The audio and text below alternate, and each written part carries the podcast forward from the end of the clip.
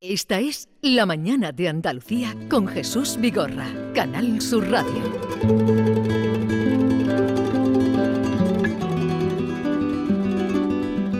Como les había anunciado, hoy nos visita Eva Sáenz Durturi. En estos momentos, con un libro que acaba de publicar, apareció en marzo, El Ángel de la Ciudad eh, pues es la escritora más leída en nuestro país, tenemos que decir. El año pasado fue eh, el, libro Negro de las Horas, el libro más eh, vendido en nuestro país. Tiene más de 3 millones de lectores a lo largo de, su obra, desde que empezamos a conocerla por la trilogía de la Ciudad Blanca. Así es que bienvenida, Eva, buenos días. Buenos días, bien hallada. ¿Cómo se lleva eso de ser la escritora más leída en este país? Con agradecimiento, con mucho agradecimiento a los lectores que me compran, claro. Cuando entregó su primer manuscrito, ¿pensaba que esto podría llegar? No, porque lo tuve que autopublicar, imagínate, con la saga de los longevos en 2012. Que va, que va. Ha, habido mucho escalón subido desde entonces. Para situar un poco a nuestros lectores, El Ángel de la Ciudad continúa con las aventuras de su personaje fetiche, el inspector Unai López de Ayala, alias Kraken. Incluso ya veo que le ponen de la serie Kraken a, los libros donde aparece, que se desplaza a la ciudad de Venecia eh, tras un incendio que hay allí en un palacio. Han desaparecido 20 valiosos libros que habían viajado hasta allí desde la Biblioteca Nacional de España para una exposición, pero también seis personas, entre las cuales puede estar su madre. Eh, una falsificadora de altos vuelos y de muchas máscaras. De Vitoria a Venecia, donde vivimos esta trepidante historia. ¿Por qué Venecia? Pues mira, en este caso es la trama la que me lleva al escenario. La trama trataba de falsificaciones, en primer lugar de libros antiguos y después de lienzos de Dalí y qué mejor lugar que Venecia, que es un museo al aire libre y que está lleno de, galerías pequeñas, medianas y de museos como el Peggy Guggenheim que aparece en la novela. O sea, era, era, yo creo que de todas las ciudades donde he estado en el mundo, la que más transpira y respira arte. Pero fue por, por, ese, por un recuerdo, por una pintura, por un museo, por una película, por un libro, por lo que eligió Venecia o por un recuerdo personal. Conocí a Venecia desde los veintipico años y, fue, yo creo que fue la primera ciudad donde me dio el mal de, de Stendhal, de que no, no podía asimilar tanta belleza. O sea, me explotó la cabeza entonces. Y, y yo creo que, la, que la, los lugares se te quedan, ¿no? Y cuando eres escritora eh, siempre aparecen. Cuando comienzas con las tramas planeando y planificando una novela, dices, bueno, ¿dónde puedo, dónde puedo eh, poner a Kraken recorriendo estos lugares? Y en Venecia eh, se me multiplicaban los escenarios, era muy fácil. Una trama como estas de investigación y eso, eh, buscaba escenarios, eh, pues eso, necesito un palacio en una isla, bueno, pues buscaba y la encontraba, ¿no? Que era la isla de Santa Cristina. Necesitaba una isla donde esconder a, unos cuantos libreros y necesitaba que estuviese oculta, pero como a 20 eh, minutos de Venecia, y la encontraba, era la isla de los franciscanos. Pero claro, Eva, eh, tuviste que buscar mm, dispersando el turismo, porque Venecia está mm. invadida y entonces mm, tú misma cuentas que en la Plaza de San Marco, donde se hacen todos los turistas, eh, la foto entre las dos columnas, entre San Marco y San Teodoro, pues eso, por ejemplo, los venecianos nunca se fotografarían allí. digo, tuviste que hacer una un desbrozar, ¿no? De, en medio de todo el turismo. Sí, sí, busqué la Venecia, la no turística. Entonces, cuando fui a documentarme, pues iba en noviembre, iba en, febrero, es decir, cuando no había nadie, cuando realmente es una ciudad bastante provinciana, fíjate, a las 10 de la noche no queda nadie, en, época no turística no queda nadie por la calle, nadie. Y, a las 7 de la mañana te levantas, como haría Kraken a correr, y hay mucha niebla, es cierto que hay una niebla que te, se te pega los pantalones y, se te quedan humedecidos los pantalones. Y eso para novela negra, claro, daba muy bien esa parte no, no tan turística de Venecia. ¿En, algunos, ¿En alguno de tus viajes te caíste al canal? No, me daría bastante asco, la verdad. hay quien se cae. ¿eh? hay quien se cae. Mira, se dice que hay millones de, de móviles de iPhones ahí abajo. Sí, sí, porque ten en cuenta que está todo el mundo sacándose un selfie cuando se sube a, a, la góndola y las góndolas se mueven mucho, hay que decirlo, ¿no? Y yo creo que hay miles y miles y miles de móviles ahí abajo, sí.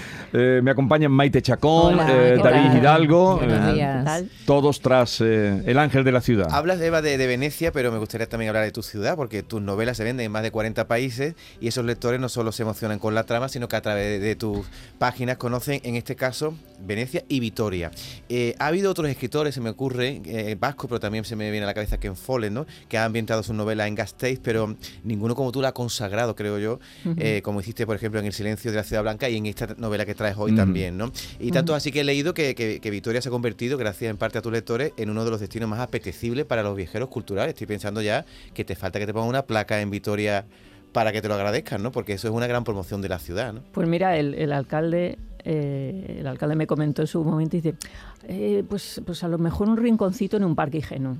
No, eh, con lo que yo por Vitoria esperaba que me muera y ya me ponéis una plaza en condiciones. en la plaza de la Virgen Blanca, por ejemplo, ¿no? Una, una estatua. O, una avenida o lo que sea, pero yo creo que sí que sí que es cierto que he hecho, he atraído mucho turismo a, a, Vitoria como para que me pongan un rinconcito en una en, eh, un parque. tiene su estatua, ¿verdad? Claro, y eso me comentó. ¿Y al lado no te gustaría o da igual? No? Pues fíjate, eso es una cuestión de presupuesto, porque eso lo puso la fundación de la Catedral de Santa María y me decía John que es el director, me decía, mira, entonces teníamos dinero, Eva. Entonces pudimos hacer una placa de, o sea, un, y Ken Follett ni siquiera visitó Vitoria, simplemente en una entrevista comentó que toda su legión de documentadores había pasado por, por Vitoria, había pasado también por por por París, por Notre Dame y demás, y habían sacado algunas pinceladas de algunos de esos. Y ya, con eso, con una frase, con una esto, le montan una, una estatua. Una estatua. Y me dijeron, Eva, en cuanto volvamos a tener presupuesto, te hacemos. Te hacemos él luego llegó a ir ¿no? a, a visitar una vez las obras, pero creo, sí. Creo, que, creo que fue posterior, y, por, el tema de que le habían hecho el, Exactamente. momento, sí. Eh, en el Ángel de la Ciudad eh, te adentras en el mundo de las falsificaciones, de los grandes pintores, de los museos, de los eh, grandes libros. Eh, ¿Crees que en los museos existen muchas falsificaciones o muchas o pocas? Sí, sí, hay muchísimas, hay muchísimas y, eso es lo malo que no, sin dudarlo, o sea, tú hablas con cualquier director o cualquier conservador, que son los que saben, de cualquier museo y te dice, pues, si decimos lo que nosotros sospechamos que aquí es falso, nos cierran el museo y deja venir la gente. Esto es como lo de las reliquias del medievo. Exactamente. O sea, hay que seguir diciendo que este Dalí es verdadero, sí, sí. Eh, ¿Y has conocido algún falsificador? No, ni quiero. No, ni quiero. Me han, me han propuesto, mi, mi, recientemente fallecida Antonia Kerrigan, mi, mi agente, eh, sí que, sí. Sí que me, me, lo propuso y tal, y dije, Antonia, no, no, quiero, no quiero conocer a nadie que sea delincuente. Es un tema de límites personales. Eh, Eva, los que somos aficionados al género, estamos deseando la siguiente, la próxima Pero aventura. Que está en la promoción, Chatina. No, no le voy a preguntar por su siguiente libro. No, no, no, no, iba por ahí. perdón, perdón, perdón. Lo único que te digo es que los que somos aficionados, cuando nos, nos encariñamos con, un, con un, uno de los personajes, estamos ávidos por conocer, venga, en qué nueva aventura nos va a meter. Eso como lector. Pero como autor, como autora, Eva, ¿qué supone para ti estar tanto tiempo acompañada de, de Kraken? ¿Que piensas en él, te obsesionas? Eh, durante tantos años mm, que lleva acompañándote. por cierto, desde la adaptación de, de Calpar Solo, ya lo tengo en la cabeza, ya sé que es Javier Rey. La cara, tiene la cara de Javier Rey, del actor maravilloso. Sí, bueno, una, no decide, de todos modos, el casting lo decide fue claro, un magnífico, pero... Sí, pero a, los lectores... Ni, siquiera sé quién lo decidió, sinceramente, es algo que te dejan totalmente al margen. Eh, respecto a si tengo a Kraken en la cabeza o no, la verdad es que, que Kraken fue un personaje fácil porque ya era la quinta novela y ya es como París cinco veces, ¿no? La quinta no es tan dura como la primera, te salen un poco esos niños ya que aprenden ellos solitos a andar, a comer y estas cosas, ¿no? Pues Kraken en ese sentido ha sido un personaje muy agradecido porque, porque ha sido siempre fácil, lo tomo y lo dejo. Es decir, los, los, el tiempo de escritura eh, se, me responde siempre muy bien, se comporta muy bien. Todos, todo el plantel de, de la serie Kraken, el abuelo, Esti, todos.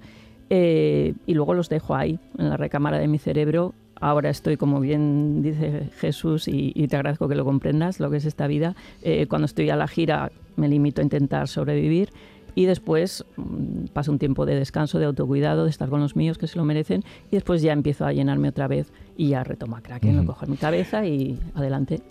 ¿Qué te atrae de la novela policíaca, de la novela negra? ¿Qué es lo que más te atrae? El Juduniet, el hecho de que haya un interrogante activo siempre, creo que ahora vivimos en una época en la que hay exceso de contenidos y además contenido muy rápido. O sea, estamos acostumbrados todos, adultos y adolescentes, a ese contenido de vídeos de 15 segundos. Entonces, el hecho de que una novela tenga siempre un interrogante activo de qué ha pasado aquí y quién lo ha hecho esto, eh, es lo que nos mantiene pegados al final. Es más fácil ahora mismo dejar otras novelas, que sea otros, otros géneros, como la histórica, una contemporánea, porque el interrogante activo es qué le va a pasar al protagonista.